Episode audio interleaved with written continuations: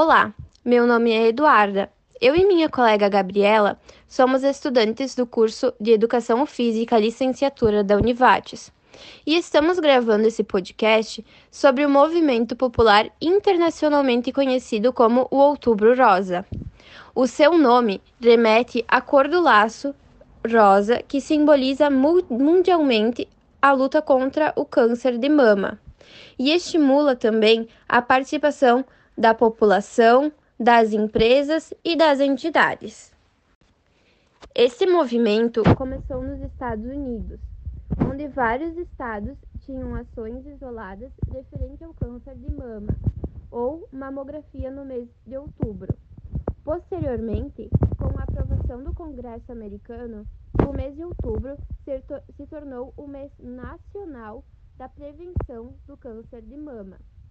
A história do Outubro Rosa remonta à última década do século XX, quando o laço cor-de-rosa foi lançado pela Fundação do Câncer de Mama Susan Goodman Komen e distribuído aos participantes da primeira corrida pela cura, realizada em Nova York em 1990.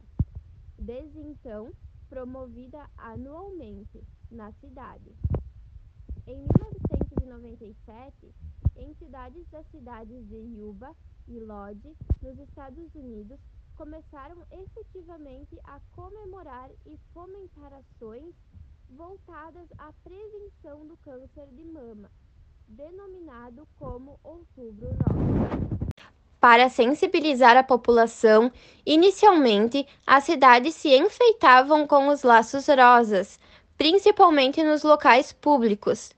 Depois surgiram outras ações, como corridas, desfile de modas como, com mulheres que passaram pelo câncer de mama, partidas de boliche, entre outros. A ação de iluminar de rosa monumentos, prédios, pontes e teatros surgiu posteriormente. E não há uma informação oficial de como ou quando e onde foi efetuada a primeira iluminação.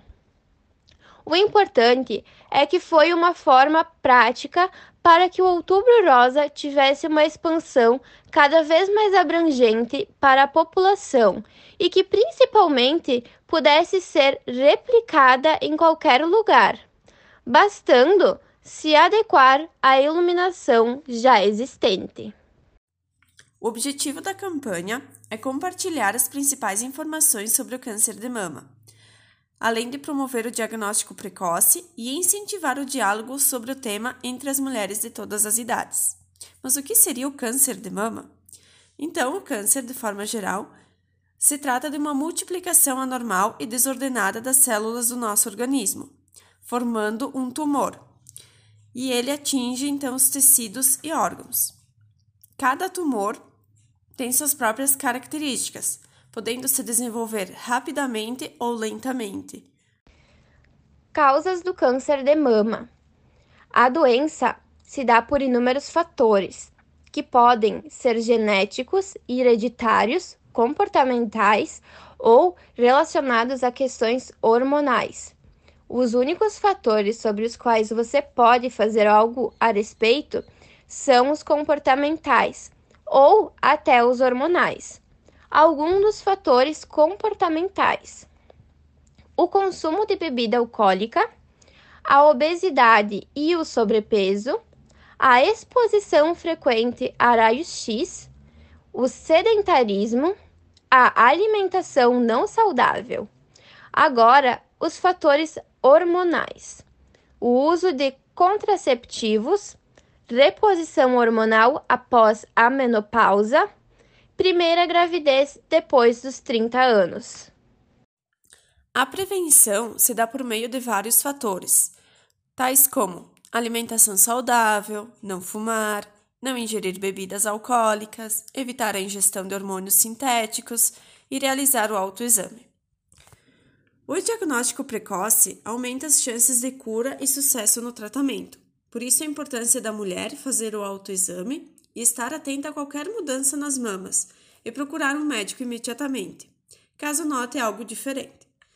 Vários estudos têm confirmado a importância da mamografia na redução da mortalidade pelo câncer de mama. O rastreamento mamográfico de deverá incluir mulheres assintomáticas a partir dos 40 anos de idade. Se existir um caso na família, como tia, irmã ou mãe, o indicado é realizar o exame todos os anos a partir dos 35 anos de idade, para a prevenção da doença.